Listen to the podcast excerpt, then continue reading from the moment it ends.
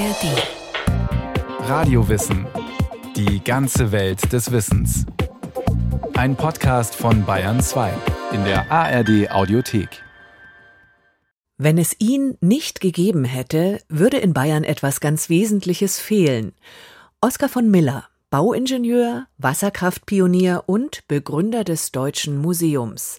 Ein Münchner, der Mitte des 19. Jahrhunderts geboren wurde, der seine Technikträume in die Tat umgesetzt hat und dessen Lebenswerk deshalb bis heute prägend ist.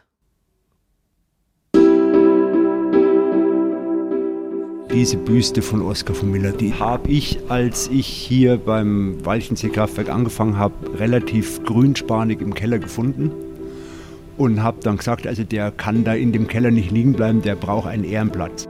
Erzählt Theodorus Räumschüssel, Pressesprecher für die Wasserkraftaktivitäten von Juniper in Deutschland. Die Büste hat ihren Platz schließlich im Informationszentrum des Walchensee-Kraftwerks gefunden. Dort schaut Oskar von Miller nun, vollbärtig, mit buschigen Augenbrauen und einem entschlossenen Gesichtsausdruck, auf eine Modelllandschaft. Sie zeigt das weitläufige Gesamtsystem des Wasserkraftwerks mit Flüssen, den beiden Seen und allen Zu- und Abläufen. Miller war zuständig für den Bau der Anlage, die 1924 ans Netz gegangen ist und die eine entscheidende Rolle bei der Elektrifizierung Bayerns gespielt hat. Strom für alle. Das war so etwas wie eine Lebensaufgabe für Oskar von Miller. Eine von mehreren, die aber eng miteinander zusammenhängen. Münchner Anfänge. Vom Erzgießersohn zum Bauingenieur. Als Oskar von Miller am 7. Mai 1855 in München zur Welt kam, da steckte Deutschland mitten in der industriellen Revolution. Knapp 20 Jahre nach der ersten Eisenbahnstrecke zwischen Nürnberg und Fürth gab es bereits ein mehrere tausend Kilometer langes Schienennetz. Die Dampfmaschine hatte ihren Siegeszug angetreten. Doch der Fortschritt war längst nicht in alle Bereiche vorgedrungen. Man nutzte in den Städten immer noch Pferdefuhrwerke. Und die Wohnviertel wurden oftmals mehr schlecht als recht von Öl- oder Petroleumlampen erhellt. Wo es moderner zuging, da leuchteten immerhin bereits Gaslaternen. Dass ausgerechnet Oskar von Miller eine entscheidende Rolle dabei spielen sollte, dass diese Laternen schließlich durch elektrisches Licht ersetzt wurden, das konnte damals niemand ahnen. Oskars Vater leitete seit 1844 die Königliche Erzgießerei in München. Unter seiner Führung entstanden einige der bekanntesten Bronzefiguren jener Zeit. Unter anderem dadurch konnte er in die gesellschaftliche Oberschicht aufsteigen. Sein Vater, Ferdinand von Miller, war es, der die Bavaria gegossen hat. Und mit dieser Auftragsarbeit für den bayerischen Staat, allerspätestens war die Familie im bayerischen Establishment angekommen. Trotzdem lebte man sparsam, wie sich Oskar von Miller 1932 in einer Rede fürs Radio erinnerte. In meiner Kindheit gab's zum Frühstück nicht Kaffee mit Butter und mit Brötchen. Das Frühstück bildete eine Brennsuppe mit trockenem Brot. Wobei er betonte, dass das gesund gewesen sei und er und seine Geschwister groß und stark geworden seien. Es gab auch nicht für jedes Kind regelmäßig neue Kleidung. In unserer Familie, da wurden nur den ältesten Söhnen, dem Fritz und dem Ferdinand, neue Anzüge gegeben. Wenn die sie ausgewachsen hatten, dann bekamen sie der Alfons und der Wilhelm. Und wenn die Anzüge denen wieder zu klein wurden, dann wurden sie gewendet und sie gehörten dann dem Ludwig und dem Christoph. Und erst an vierter Stelle kam mein Bruder Winfried und ich. Oskar von Miller besuchte in München zunächst das traditionelle humanistische Gymnasium, wechselte später aber auf ein stärker naturwissenschaftlich ausgerichtetes Realgymnasium. Nach dem Abitur absolvierte er an der Polytechnischen Schule der späteren Technischen Universität München ein Ingenieurstudium. Da er in den Staatsbaudienst wollte, schloss sich für ihn ein zweijähriges Referendariat an. Den meisten Stationen konnte er allerdings nicht besonders viel abgewinnen. Dann aber sorgte der Zufall dafür, dass er seine Berufung fand. Von Paris bis Frankfurt. wie Ausstellungen für Elektrizität begeisterten. Nach seinem Staatsexamen im Frühjahr 1881 arbeitete Oskar von Miller zunächst als Ingenieur beim Straßen- und Flussbauamt München, danach für die Regierung von Oberbayern. Interessante Aufgaben gab es für ihn dort nicht. Doch nach wenigen Monaten passierte etwas, das sein Leben verändern sollte. Durch einen Zeitungsartikel erfuhr er von der ersten internationalen Elektrizitätsausstellung in Paris. Miller ahnte offenbar sofort, dass Elektrizität ein spannendes Thema für ihn sein würde. Er schaffte es, sich gleich für mehrere Monate beurlauben zu lassen und reiste nach Frankreich. Was er in der Ausstellung in Paris zu sehen bekam, überwältigte ihn, wie er später einmal schrieb. Die Beleuchtung übertraf jede Vorstellung. Die Edison-Glühlichter, die als Sterne am Gewölbe und im Treppenhaus angebracht waren. Die Bogenlampen von Brush und Siemens, die ein bis dahin unbekanntes Licht verbreiteten. Die Kerzen von Jablotschkow, die Lampe von Clark, welche mit ihrem glühenden Marmorblock eine Bildergalerie erhellte, all dies erschien wunderbar. Das größte Aufsehen machte jedoch eine Glühlampe von Edison, die man mit einem Schalter anzünden und auslöschen konnte. Hier standen die Menschen zu Hunderten an, um selbst den Schalter drehen zu können. Oskar von Miller war sich sicher. Elektrisches Licht und elektrische Geräte und Maschinen sind die Zukunft. Noch in Paris begann er sich in die Materie einzuarbeiten. Und er traf sich mit Experten. Zurück in München wollte Miller auch dort die Menschen für Elektrizität begeistern. Innerhalb weniger Monate stellte er die erste internationale Elektrizitätsausstellung in Deutschland auf die Beine. Dabei zeigte sich sein organisatorisches Talent. Die Besucherinnen und Besucher kamen im Herbst 1882 in Scharen in den Münchner Glaspalast und sie staunten.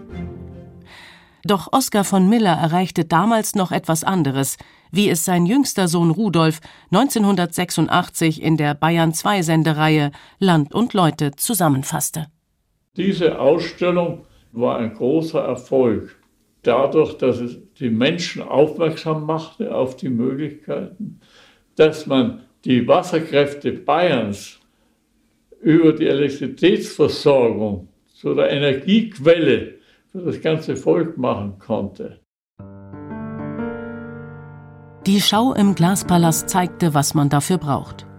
Der Strom für einen Teil der Exponate kam aus einem nahegelegenen Wasserkraftwerk. Und als ein Highlight gab es einen künstlichen Wasserfall.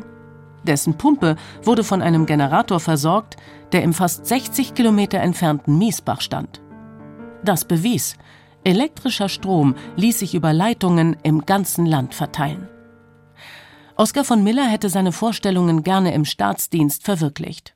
Doch er fand keine Unterstützung dafür. Und er wurde versetzt zu einer ganz einfachen und simplen Arbeit, Querprofile im Tal des Flusses Main zu machen.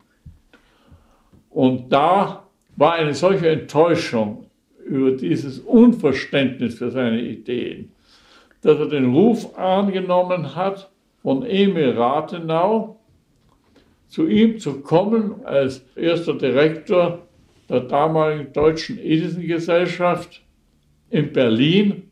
Der späteren AEG. Die Deutsche Edison-Gesellschaft baute kleine Kraftwerke, die über Dampfmaschinen zum Beispiel einzelne Häuserblocks mit Strom versorgen konnten. Sechs Jahre lang blieb Miller in Berlin. Dann kehrte er 1889 nach München zurück und machte sich mit einem eigenen Ingenieurbüro selbstständig. Er erstellte Gutachten zur Energieversorgung und plante elektrische Anlagen bis hin zu kompletten Kraftwerken. Da hatte er das Glück, dass er schon bekannt war aus der Münchner Ausstellung. Und da kam die Stadt Frankfurt in sein kleines Büro. Er hat gesagt, wir wollen im Jahr 1891 eine große internationale Elektrizitätsausstellung machen.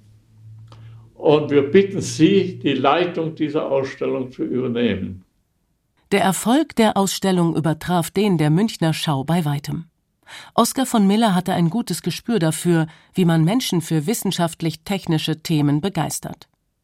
Daraus sollte sich bald eine Lebensaufgabe für ihn entwickeln. Eine zweite Lebensaufgabe. Denn da gab es ja noch die Wasserkraft und seine Vision von großen Stromnetzen. Auch hierfür war die neue Ausstellung ein wichtiger Schritt. Die Kraft wurde von einem Wasserkraftwerk über 160 Kilometer nach Frankfurt geleitet und mit bestem Wirkungsgrad. Und das war eigentlich die Geburtsstunde der wirklichen Kraftübertragung auf weite Entfernung durch Elektrizität. Wasserkraft und Strom für alle. Oskar von Miller und die Elektrifizierung Bayerns. Kochel am See, rund 50 Kilometer südlich von München. Etwas abseits vom Ort steht das Walchensee-Kraftwerk. Von einer Besuchergalerie kann man in eine 100 Meter lange, lichte Halle blicken. Das sogenannte Maschinenhaus. Hier stehen acht Turbinen, deren Laufräder ebenso viele Generatoren antreiben. Man ahnt, welch gewaltige Kräfte wirken, wenn das Wasser aus dem 200 Meter höher gelegenen Walchensee durch die Anlage strömt. Die grün und blau lackierten Maschinen in der Halle atmen den Geist vergangener Zeiten. Tatsächlich liefert das Kraftwerk schon seit 1924 Strom, erklärt Theodorus Räumschüssel, Pressesprecher beim Kraftwerksbetreiber Juniper. Seit diesen Anfängen hat sich überraschend wenig verändert. Also wenn Oskar von Miller jetzt hierher käme, würde er relativ viel wiedererkennen, weil allein der Blick in die Maschinenhalle, alles Oberflächliche, was er sieht, ist quasi das, was er damals einbauen hat lassen. Also es sind noch dieselben Gehäuse der Generatoren, es sind noch dieselben Gehäuse der Laufräder, es ist dieselbe Konfiguration von Maschinen. Was heißt, dass Oskar von Miller beim Bau des Kraftwerks erstaunliche Weitsicht bewiesen hat. Spätestens seit seiner Frankfurter Elektrizitätsausstellung war klar, man brauchte nicht mehr überall kleine Einzelstationen, die Strom nur für die unmittelbare Umgebung liefern. Stattdessen konnte man ein großes Stromnetz aufbauen und von zentralen Kraftwerken aus selbst weit entfernte Regionen versorgen. Miller entwickelte daraus die Idee für ein bayernweites Netz. Den Strom wollte er möglichst nicht mit Kohlekraftwerken produzieren, sondern mit Hilfe von Wasserkraft. Und davon so war sich Miller sicher, hatte Bayern jede Menge zu bieten. Genug, um Strom für alle zu erzeugen, wie es sein jüngster Sohn Rudolf im Jahr 1986 beschrieb. Seine Idee war dabei, nicht nur an Punkte hohen Konsums die Kraft zu übertragen, sondern diese wertvolle Kraft, die das Land besessen hat, jeden Einzelnen bis an die Grenze der Oberpfalz jedem Bauernhof und jeder Kleinstadt zur Verfügung zu stellen. 1903 begann Oskar von Miller damit, seine Idee von einem bayernweiten, einheitlichen Hochspannungsnetz der Öffentlichkeit zu präsentieren. Um den Strom zu verteilen, schwebte ihm ein großes Energieversorgungsunternehmen vor, das Bayernwerk. Und liefern sollte den Strom größtenteils ein Wasserkraftwerk unterhalb vom Walchensee. Die Idee, dort eine Anlage zu bauen, war nicht neu, beschreibt Theodorus Räumschüssel. Dieser natürliche Höhenunterschied von Walchensee und Kochelsee sind 200 Meter. Und der hat ganze Heerscharen von Ingenieure begeistert. Aber an diesen Höhenunterschied hat man sich zunächst nicht rangewagt, weil da geht ein Mordsdruck damit einher. Doch schließlich glaubte man, diese Aufgabe bewältigen zu können. Es entstanden erste konkretere Pläne. Sie sahen allerdings teilweise massive Eingriffe in die Natur vor. Um das Ganze in geregeltere Bahnen zu lenken, schrieb die bayerische Staatsregierung dann 1908 einen Wettbewerb aus. Im Zuge dieses Wettbewerbs gab es so 30 Eingaben und eine davon war überschrieben mit den Worten einfach und sicher. Und dieses Konzept ist im Wesentlichen das heute realisierte Konzept des Weichensee-Kraftwerksystems. Oskar von Miller war derjenige, der dessen Charme erkannt hat, der dessen Realisierbarkeit erkannt hat und der es letzten Endes politisch gegen alle Widerstände auch durchgesetzt hat.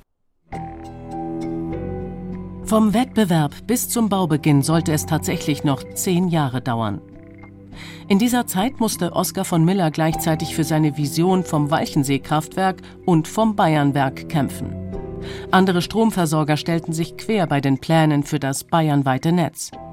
Und an Kochel und Walchensee befürchtete man etwa, dass die Bauarbeiten und der Betrieb des Kraftwerks die Natur beeinträchtigen könnten und dem Fremdenverkehr schaden würden. Und immer wieder galt es, die zuständigen Politiker zu überzeugen. Dann kam auch noch der Erste Weltkrieg dazwischen. Aber Oskar von Miller hat das Ganze wirklich gut durchgesetzt und hat auch manchmal mit der Kraft seiner Person wirklich gewuchert.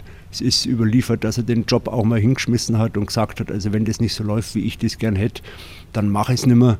Äh, und dann ist er doch wieder geholt worden. Und so konnten Ende 1918 tatsächlich die Bauarbeiten am Walchensee-Kraftwerk beginnen.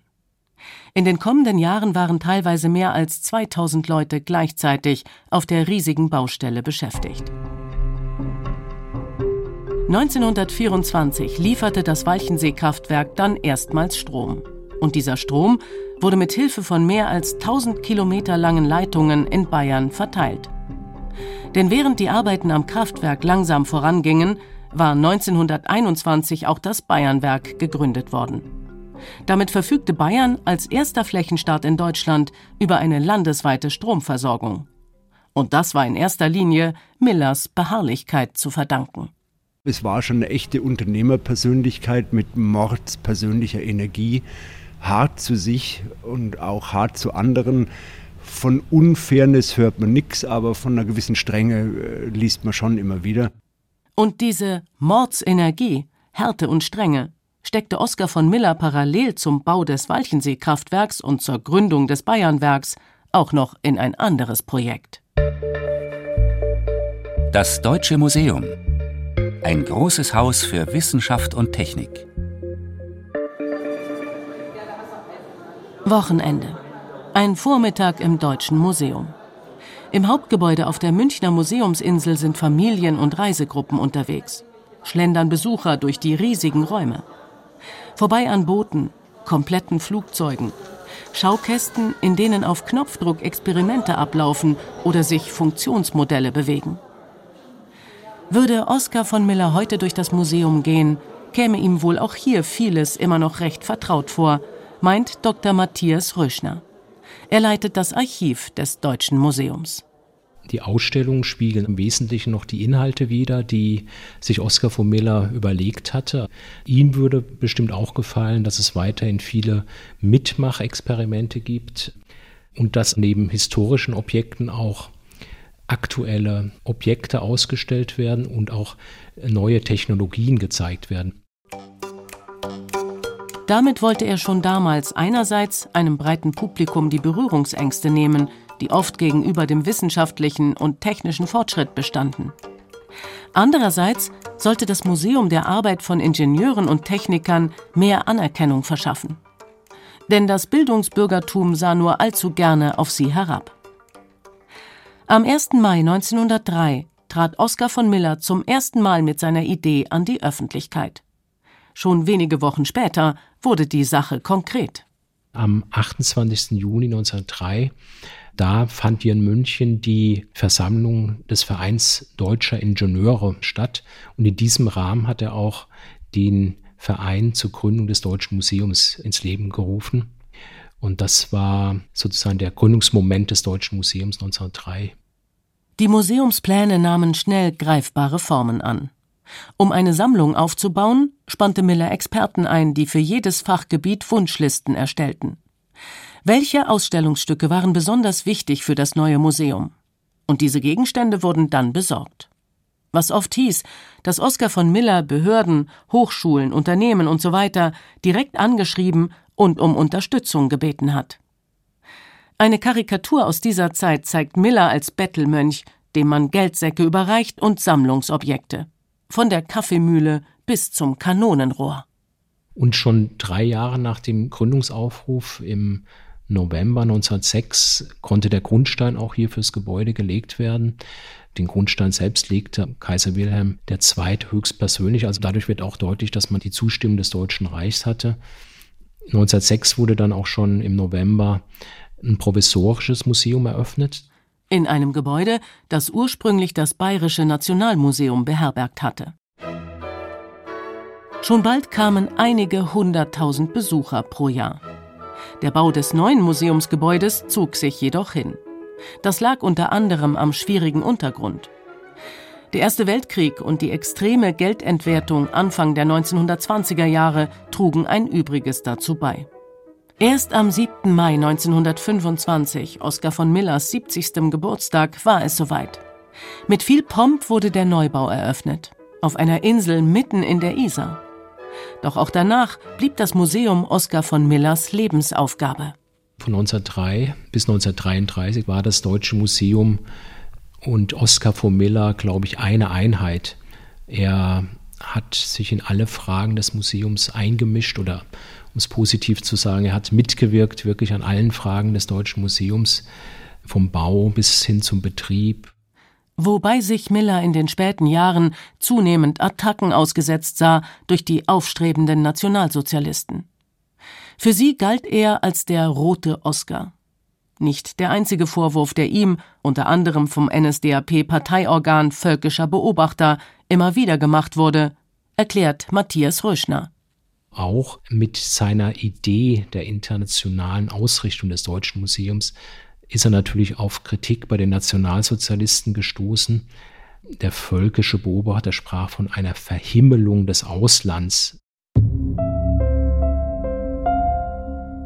Nach der Machtergreifung am 30. Januar 1933 setzten die Nationalsozialisten Oskar von Miller immer stärker zu.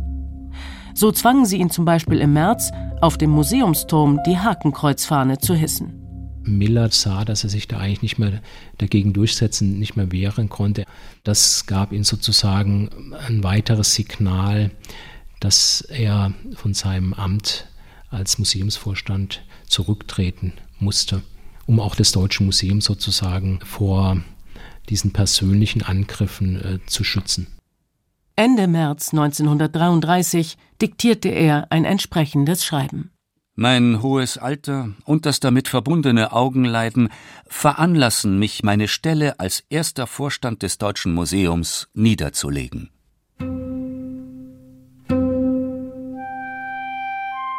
Wenige Monate nach seinem Rücktritt traf Oskar von Miller im Sommer 1933 ein weiterer Schicksalsschlag. Nach einem Autounfall starb seine Frau Marie. Miller zog sich mehr und mehr zurück. Am 9. April 1934 ging er, wie er es auch sonst nach der Amtsaufgabe immer wieder gemacht hatte, in sein deutsches Museum. Und er schaute im Ingenieurbüro vorbei. Am Nachmittag erlag Oskar von Miller dann einem Herzanfall im Alter von 78 Jahren. Ein Staatsbegräbnis verweigerten ihm die Nationalsozialisten. Doch er wurde im Ehrensaal des Deutschen Museums aufgebahrt. Und dort nahmen tausende Menschen am Sarg von ihm Abschied. Von dem Mann, der es verstanden hat, Menschen für Technik zu begeistern. Und der dafür gekämpft hat, Bayern ins Zeitalter der Elektrizität zu führen.